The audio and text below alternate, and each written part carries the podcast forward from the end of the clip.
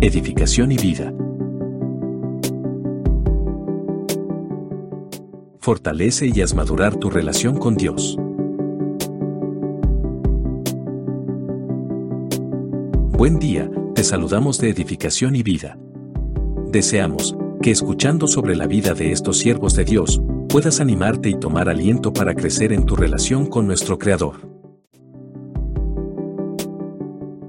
Agustín de Hipona, latín Augustinus, no habiendo evidencia del prenombre Orilies dado por Orocio, Próspero y otros, en sus propios escritos ni en las cartas dirigidas a él, obispo de Hipona, nació en Tagaste, en la Numidia proconsular el 13 de noviembre del año 354 y murió en Hipona, Hipo Urilles, el 28 de agosto del 430. Introducción.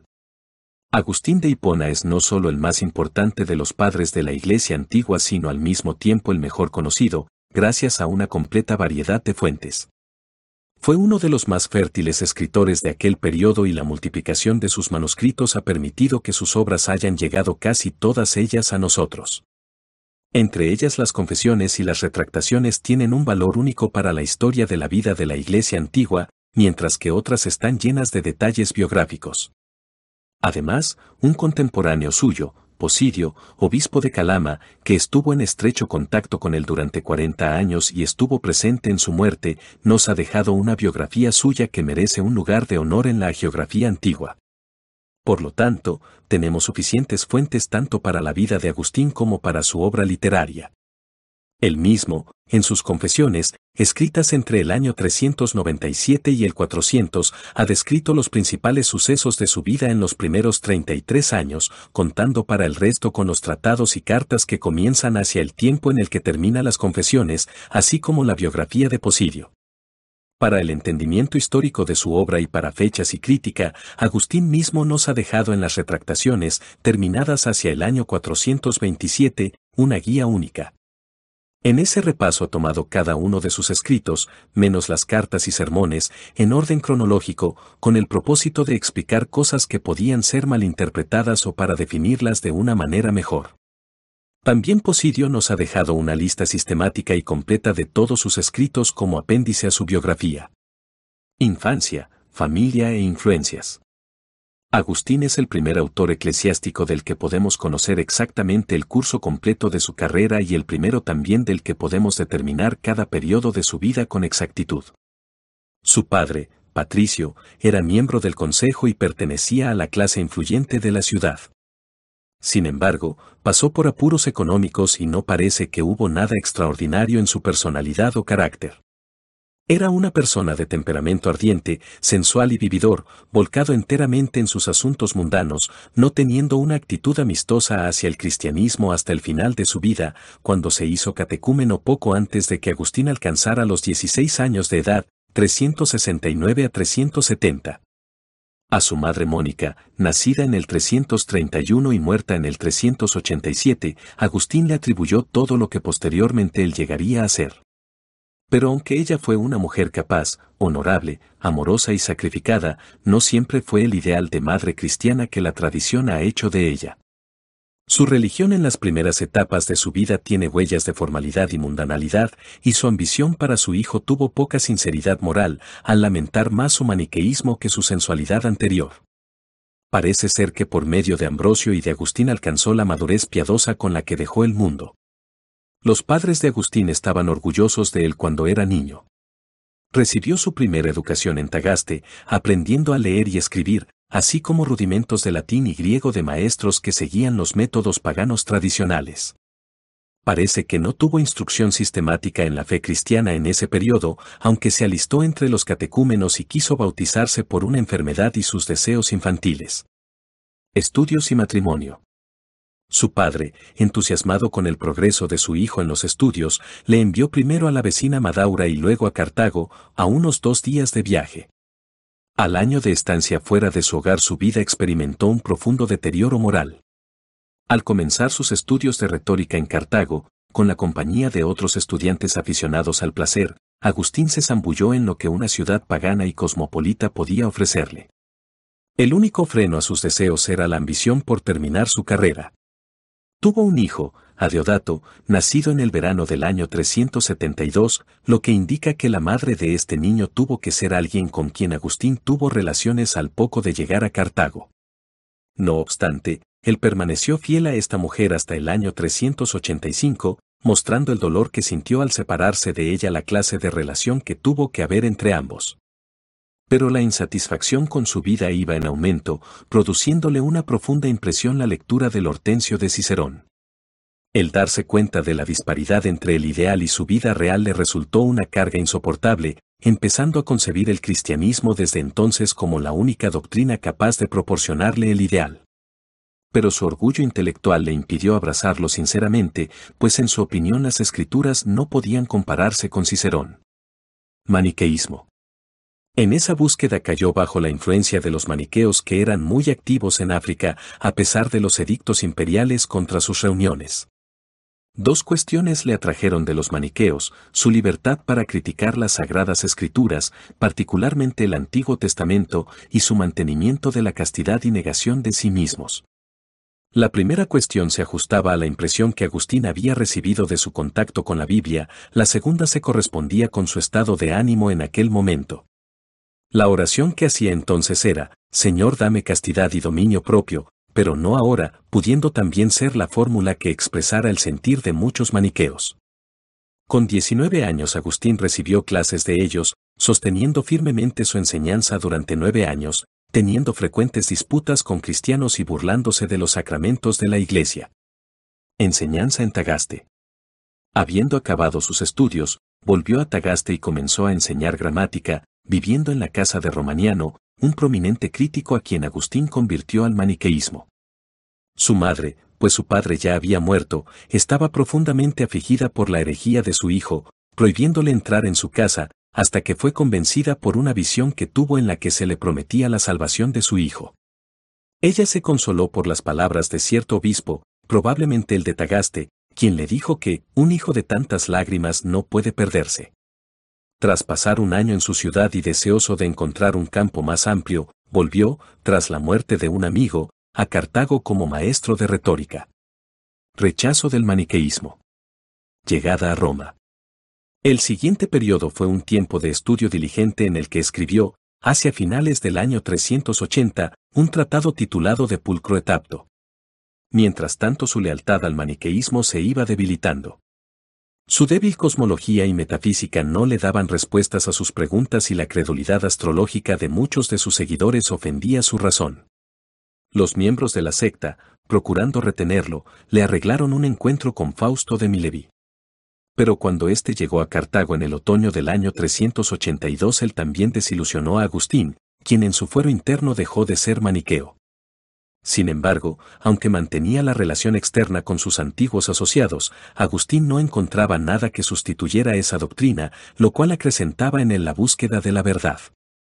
Tras su ruptura con los maniqueos salió para Roma, en parte también para escapar de la influencia de su madre sobre una mente que tenía ansias de total libertad de investigación. Pero aquí, incluso más que antes, por obligaciones de amistad y gratitud, entró en contacto con los maniqueos, que abundaban en Roma y eran no meramente oidores sino miembros perfectamente iniciados en la secta. Mas no duró mucho su estancia en Roma porque el prefecto Símaco le envió a Milán a principios del año 385, donde solicitaban un profesor de retórica. Vida bajo Ambrosio de Milán. El cambio de residencia también produjo una separación completa de los maniqueos. En Milán escucharía la predicación de Ambrosio y por medio de ella se pondría en contacto con la interpretación alegórica de las escrituras y la debilidad de la crítica bíblica maniquea. Sin embargo, no estaba preparado para aceptar el cristianismo. Su mente estaba bajo la influencia de la filosofía escéptica de la academia. Otra vez su madre estaba a su lado, compartiendo casa con ella y con sus amigos Alipio y Nebridio, quienes le habían seguido hasta Milán. Su posición social estaba asegurada, lo que se demuestra por el compromiso matrimonial que hizo con una joven de posición.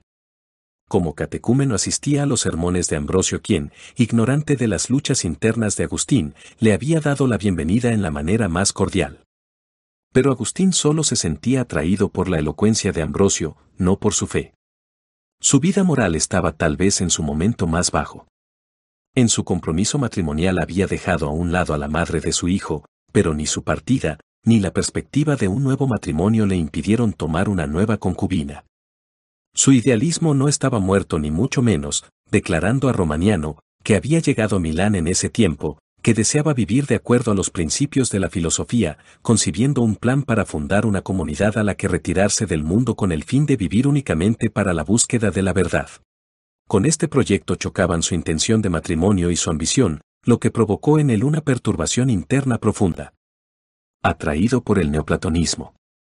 Cuando tenía 30 años se sintió intensamente atraído por el neoplatonismo por la lógica de su desarrollo.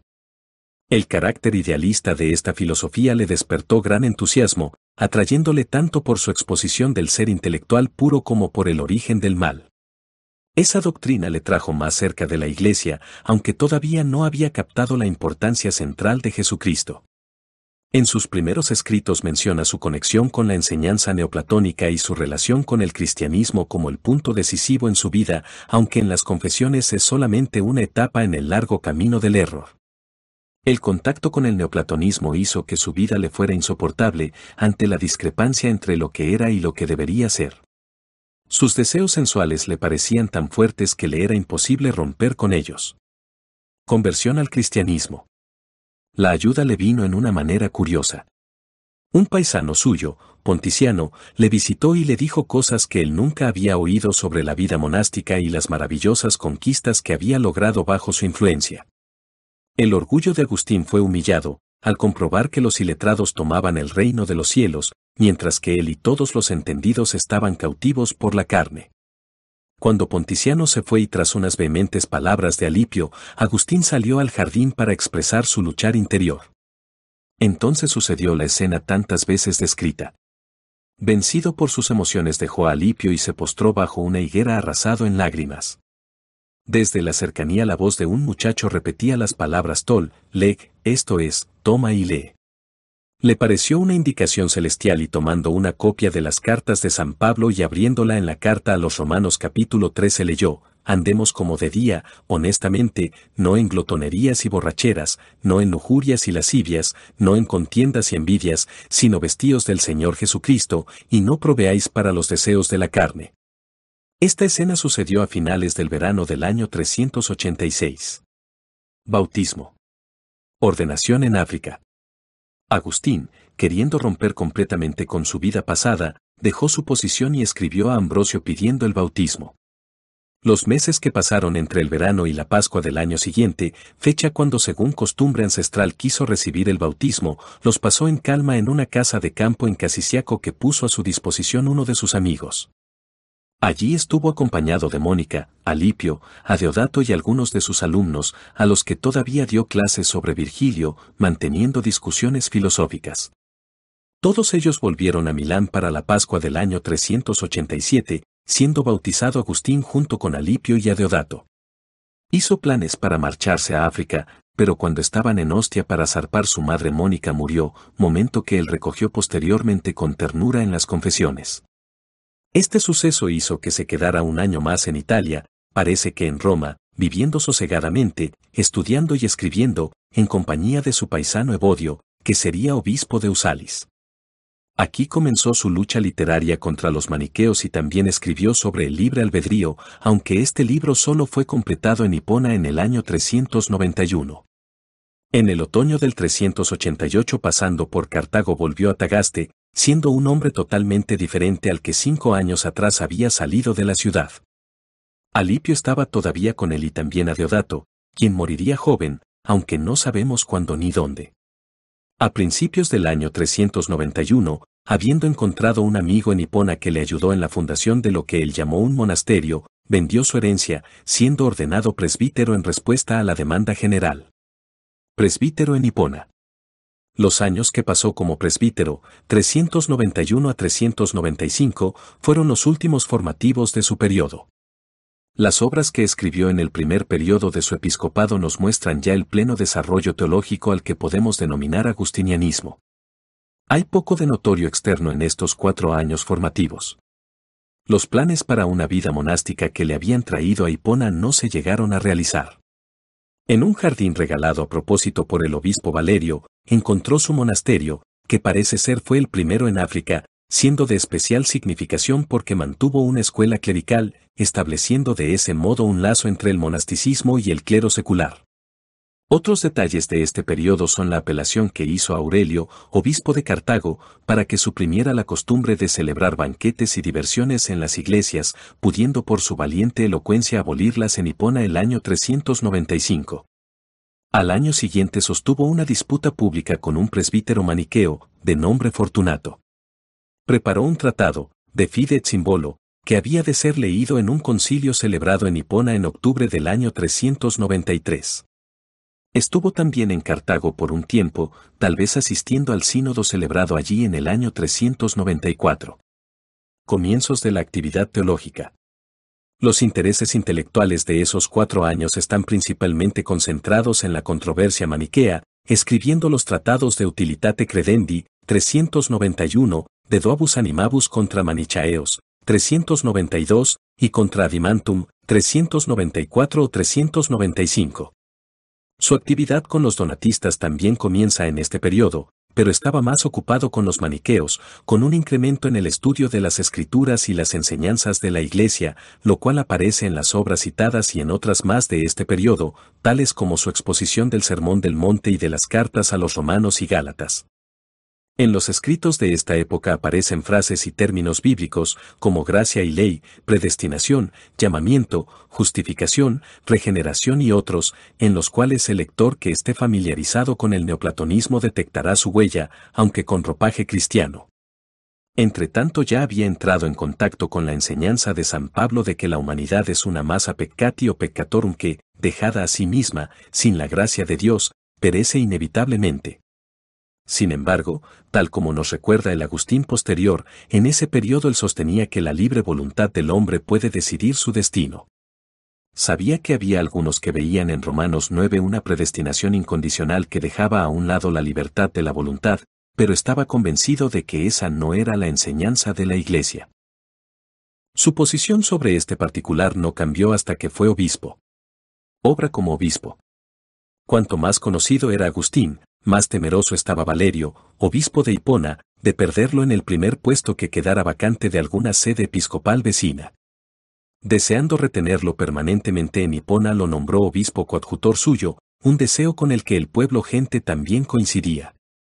Agustín se opuso firmemente a la idea, aunque posiblemente ni él ni Valerio eran conscientes de que un nombramiento así podía ser una violación del canon octavo de Nicea, que prohibía dos obispos en una misma ciudad. Sin embargo, Valerio llevó adelante su plan y antes de Navidad del año 395 Agustín fue consagrado por Megalio, primado de Numidia en Calama. No se sabe cuándo murió Valerio, pero durante el resto de su vida dejó la administración en las manos de su asistente. Percepción de Posidio sobre los servicios de Agustín. Una narración completa de los hechos de Agustín durante los 35 años en los que fue la gloria de su pequeña diócesis requeriría una historia de la iglesia africana, por no decir de la Iglesia Occidental. La biografía de Agustín por su amigo Posidio muestra que su intención era levantar un memorial adecuado al hombre que estaba destinado a tener una importancia duradera en la historia de la Iglesia. En primer lugar considera a Agustín un autor que dejó tantas obras refutando herejías y estimulando la piedad que pocos estudiantes diligentes pueden conocerlas todas. A continuación continúa con los servicios que Agustín prestó a la paz y unidad de la Iglesia por sus tareas contra el donatismo, atribuyendo también al impulso de Agustín mucho del crecimiento del monasticismo, junto con una regeneración de la vida clerical. La invasión vándala, que fue como una helada de primavera para la iglesia africana, y las conquistas musulmanas impidieron que el trabajo de Agustín tuviera efecto pleno en África. Dejando a un lado por el momento la influencia de sus escritos, parecería que la condenación del pelagianismo fue el único resultado permanente de su obra. Importancia doctrinal de Agustín. Pero sus escritos han continuado ejerciendo tal influencia que no hay ningún otro padre de la Iglesia que haya tenido tanta desde entonces. Agustín es el padre de todo el cristianismo occidental de su tiempo. Es verdad que el catolicismo nunca ha aceptado oficialmente su doctrina de la gracia en su totalidad, pero este hecho es de relativa importancia cuando pensamos en la colosal influencia que sus escritos han tenido en el gradual proceso de la doctrina en su totalidad. no existiendo un solo dogma católico que sea totalmente inteligible históricamente sin referirse a su enseñanza. No solo ha ejercido influencia sobre los dogmas de la Iglesia Occidental, también su desarrollo jerárquico y científico deriva de él. La gran batalla entre los jefes rivales de la cristiandad occidental, el Papa y el Emperador, es explicable, en su más profundo significado, desde su De Civitate Dei. Cuando la teología medieval era más activa, lo era sobre todo por su influencia, siendo determinado por él el movimiento escolástico, en sus especulaciones y métodos. Agustinianas son las influencias que moldearon los movimientos precursores de la Reforma. Pero cuando hemos dicho que él fue el padre del catolicismo medieval, no se ha dicho todo, porque aunque el efecto de su enseñanza en el Oriente ha sido indirecto, los reformadores encontraron un aliado en él. Las características que distinguen a las iglesias reformadas de aquellas de tradición luterana se encuentran en la tradición agustiniana. En la historia de la filosofía también ha sido una fuerza más allá de la Edad Media, pues tanto en Descartes como Spinoza se puede oír su voz. El siguiente pasaje está tomado de sus confesiones, en el que indaga sobre la creación y el tiempo. He aquí mi respuesta a quien se pregunta qué hacía Dios antes de crear el cielo y la tierra. Mi respuesta no será como la de aquel que, según se dice, eludió graciosamente la dificultad de la cuestión diciendo, Dios preparaba el infierno para aquellos que quieran indagar cuestiones demasiado profundas. Una cosa es comprender, otra bromear. No seré yo quien responda de ese modo. Yo afirmo que tú, oh nuestro Dios, eres el creador de toda criatura. Y si por el nombre de cielo y por el nombre de tierra se entiende toda criatura, yo me atrevo a afirmar que, antes de crear el cielo y la tierra, Dios no hacía nada. Y si, de hecho, estaba haciendo algo, ¿qué otra cosa podía hacer, más que crear una criatura? ¿Cómo podían transcurrir siglos y siglos, si tú que eres el autor de todos los siglos no los habías creado todavía? ¿Podían acaso existir tiempos no creados por ti? ¿Y cómo podían transcurrir los tiempos si nunca habían existido? Siendo tú el creador de todos los tiempos, de existir un tiempo anterior a la creación del cielo y de la tierra, como podemos afirmar que permanecías inactivo. Tú creaste el tiempo, y el tiempo no podía transcurrir antes de que tú lo crearas. Y si el tiempo no es anterior al cielo y a la tierra, ¿por qué hay quien se pregunta qué hacías? Si no existía el tiempo, no existía el entonces. Tampoco precedes los tiempos con el tiempo, de otro modo, no precederías todos los tiempos. Tú, sin embargo, precedes cada paso con la grandeza de la omnipotente eternidad y trasciendes todo futuro porque es futuro, y una vez arribe, el futuro se convertirá en pasado. Tú, en cambio, siempre eres el mismo y tu tiempo de vida nunca se reducirá. Tus años ni van ni vienen, los nuestros, en cambio, van y vienen para que todos puedan llegar. Todos tus años son estables y permanecen inmóviles en un punto, los que se van no son atrapados por los que llegan, porque no pasan. Los nuestros, en cambio, habrán terminado de llegar cuando no lleguen más. Tus años son una sola jornada, y tu jornada no es cada jornada, sino la jornada porque tu hoy no da paso al mañana y no se convierte en ayer. Tu hoy es la eternidad. Sucesos de su episcopado. Estuvo presente en los sínodos de Cartago de los años 397 y 403, disputando con Félix el Maniqueo en Hipona en el 404, asistiendo al undécimo sínodo de Cartago en el 407, a la conferencia con los donatistas en Cartago en el 411, al sínodo de Milevi en el 416, al concilio de Cartago en el 418, al viaje a Cecería en Mauritania y la disputa con el obispo donatista en el 418, a otro concilio general en Cartago en el 419 y finalmente a la consagración de Heraclio como su ayudante en el 426. Teología. Su especial y directa oposición al maniqueísmo no se prolongó demasiado tras su consagración episcopal. Hacia el año 397 escribió un tratado contra Epistolam, Manichaei, quam vocant fundamenti, también hacia el mismo tiempo escribió de Egan Cristiano y en las confesiones abundan numerosas expresiones antimaniqueas. Pero tras esto solo en ocasiones especiales atacó a los maniqueos, como cuando a solicitud de sus hermanos escribió, hacia el año 400, una detallada refutación a Fausto, un obispo maniqueo, o compuso el Tratado de Natura Boni, resultado de su discusión con Félix. Poco después, la carta del maniqueo secundino le dio ocasión de escribir contra secundinum, que a pesar de su brevedad comparativa, estimó como el mejor de sus escritos sobre este asunto. En el siguiente periodo estuvo mucho más ocupado con la polémica antidonatista, que quedó desplazada a un segundo plano por la controversia pelagiana. Sea pensando que la enseñanza antipelagiana de Agustín surge a consecuencia de su concepción de la Iglesia y sus sacramentos como medios de salvación, dándose atención al hecho de que antes de la controversia pelagiana este aspecto de la Iglesia asumió, por la batalla con los donatistas, especial importancia en su mente. Pero esta argumentación es falsa. Es cierto que en el año 395 sus conceptos sobre el pecado y la gracia, la libertad y la predestinación no eran los mismos que después serían, pero el cambio se produjo antes del tiempo de su controversia con los donatistas e incluso antes de que hubiera oído hablar de Pelagio.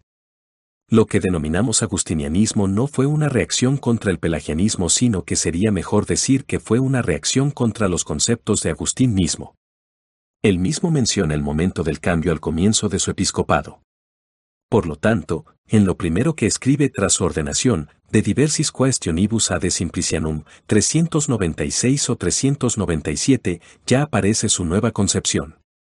En ninguno de sus escritos vemos tan plenamente en cualquier punto el gradual logro de la convicción, pues como él mismo dice en las retractaciones, mientras estaba trabajando para la libre elección de la voluntad humana, la gracia de Dios ganó la partida tan completamente la ganó que podemos extraer la enseñanza agustiniana sobre la gracia de este tratado de una manera tan plena como de los tratados contra los pelagianos.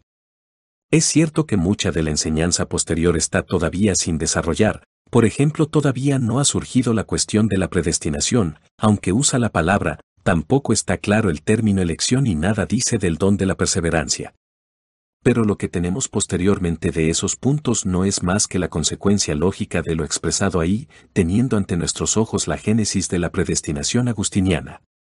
No está determinada por ninguna referencia a la cuestión del bautismo infantil, ni tampoco por ninguna consideración sobre la concepción de la Iglesia. El impulso surge directamente de la Escritura, con la ayuda, es verdad, de pensamientos exegéticos ajenos y no suyos propios.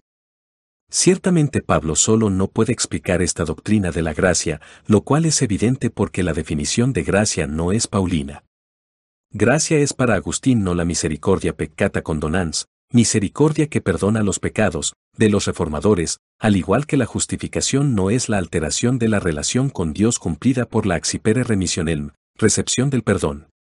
Gracia es más bien la misericordia que se muestra en la inspiratio divina, siendo la justificación justum opium fiari, su resultado.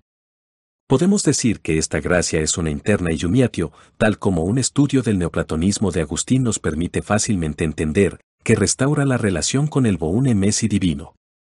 Ya que todas las cosas buenas, grandes y pequeñas, no pueden proceder sino de Dios, así la fe, que es una cosa buena, solo puede surgir de la operación de Dios únicamente. Esto explica la idea de que la gracia opera como una ley de la naturaleza, atrayendo la voluntad humana hacia Dios por medio de la omnipotencia divina. Por supuesto, esta huella neoplatónica no debe exagerarse, se encuentra más en sus primeros escritos que en los últimos, no pudiendo haber llegado a su enseñanza predestinacionista sin el Nuevo Testamento.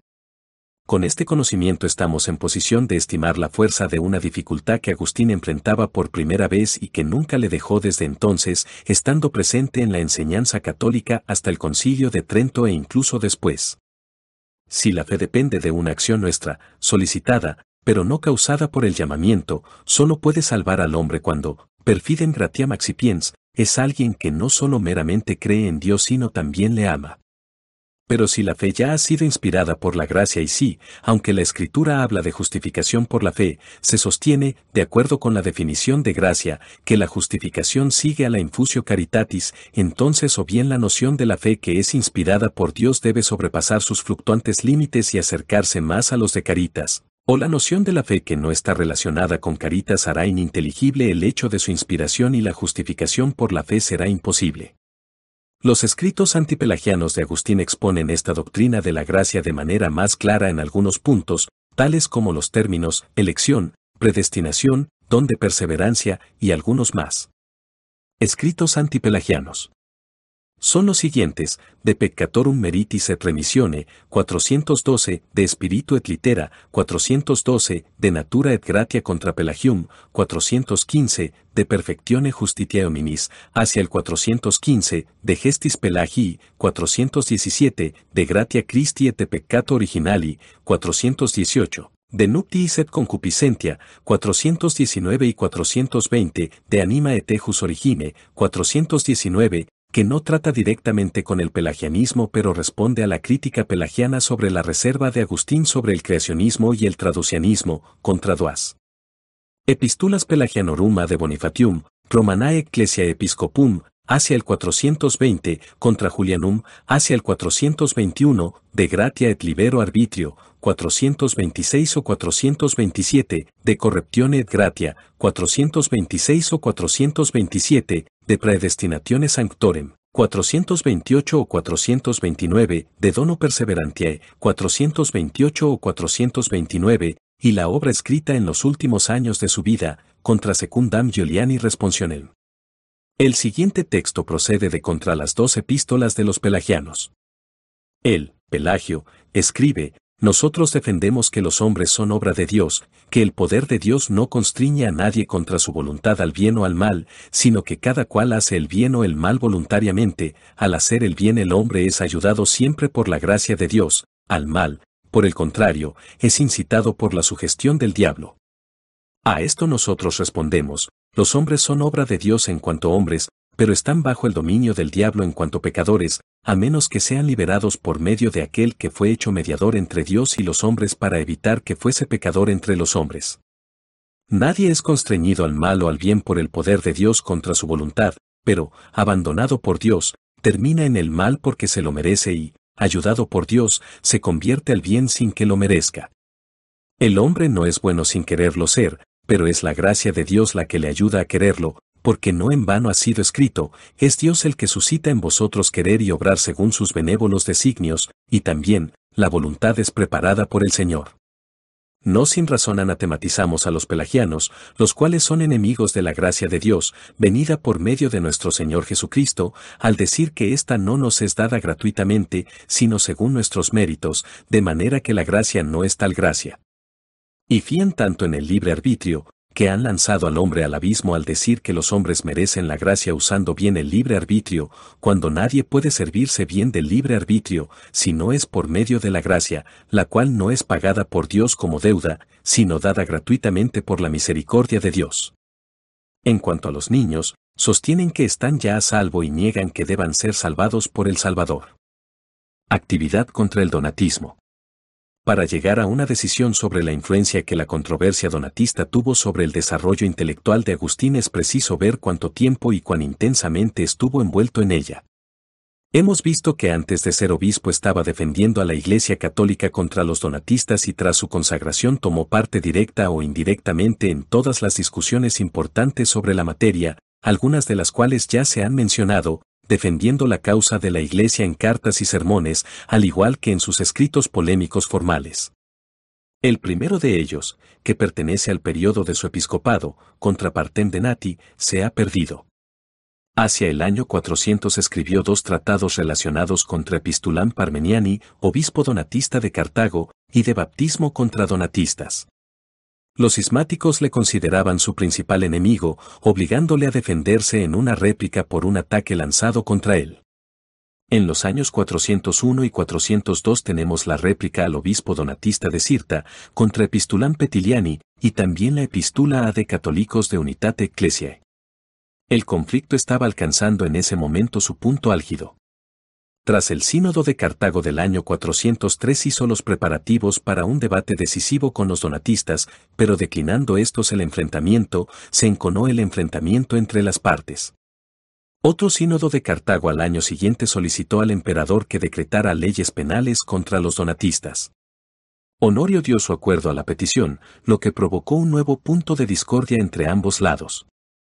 Cuando esas leyes fueron abrogadas, 409, el plan de celebrar una conferencia se intentó una vez más en junio del año 411, bajo la autoridad imperial, asistiendo al encuentro casi 300 obispos de cada bando, con Agustín y Aurelio como representantes principales de la causa católica.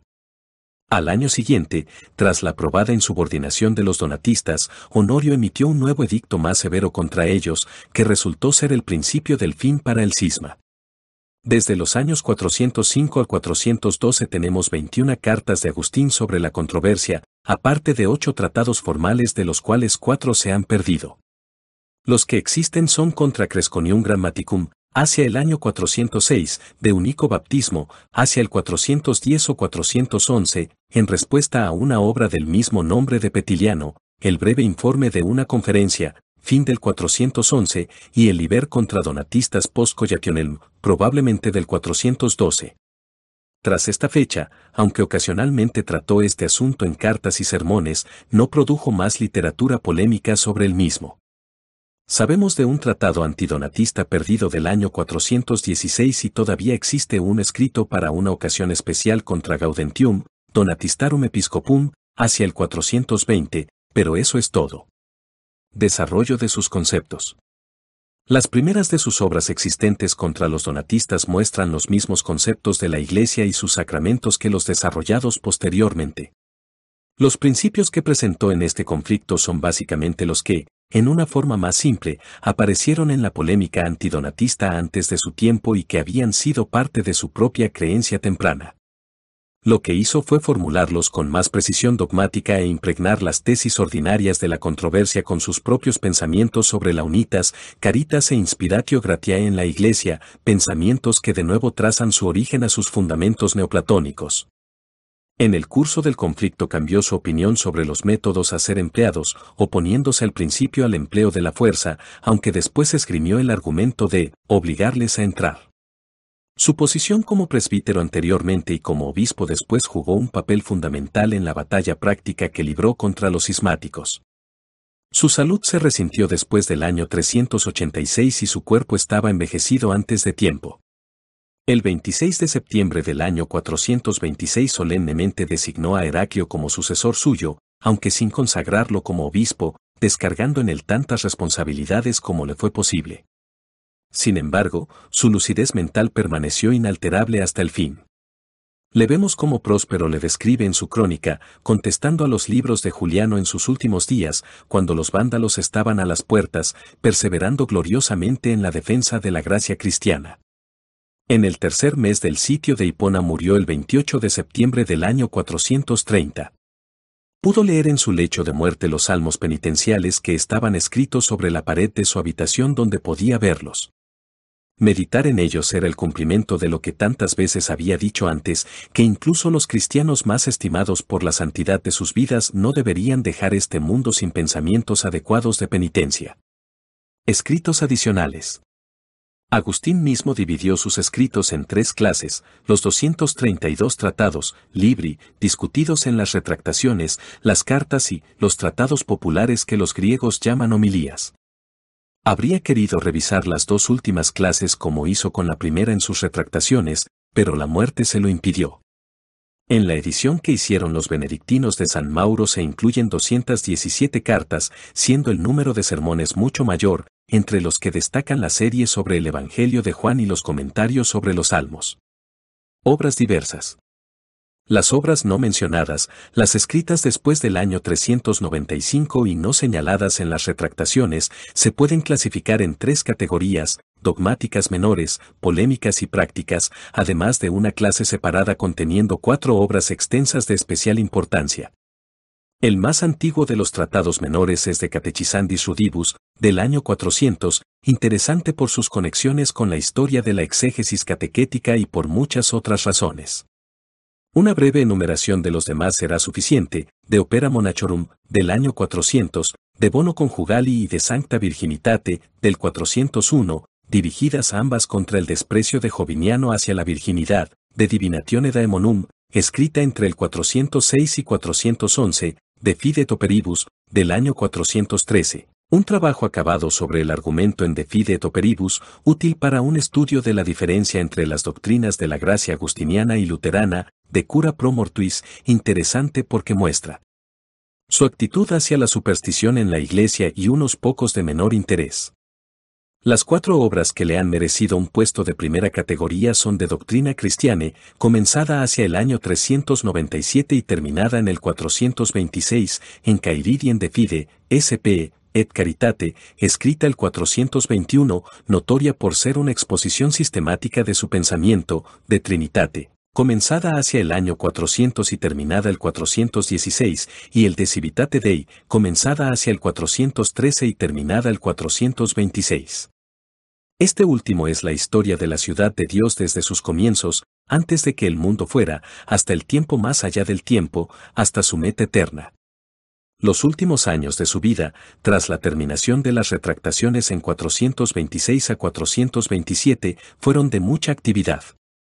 Además de las obras ya citadas escribió otras cuatro en esos años, tres contra las herejías y speculum de escritura sacra, una colección de la enseñanza ética de la escritura para uso popular.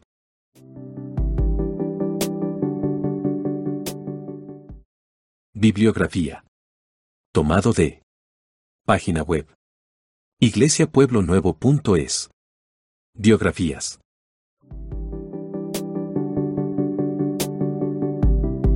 Edificación y vida.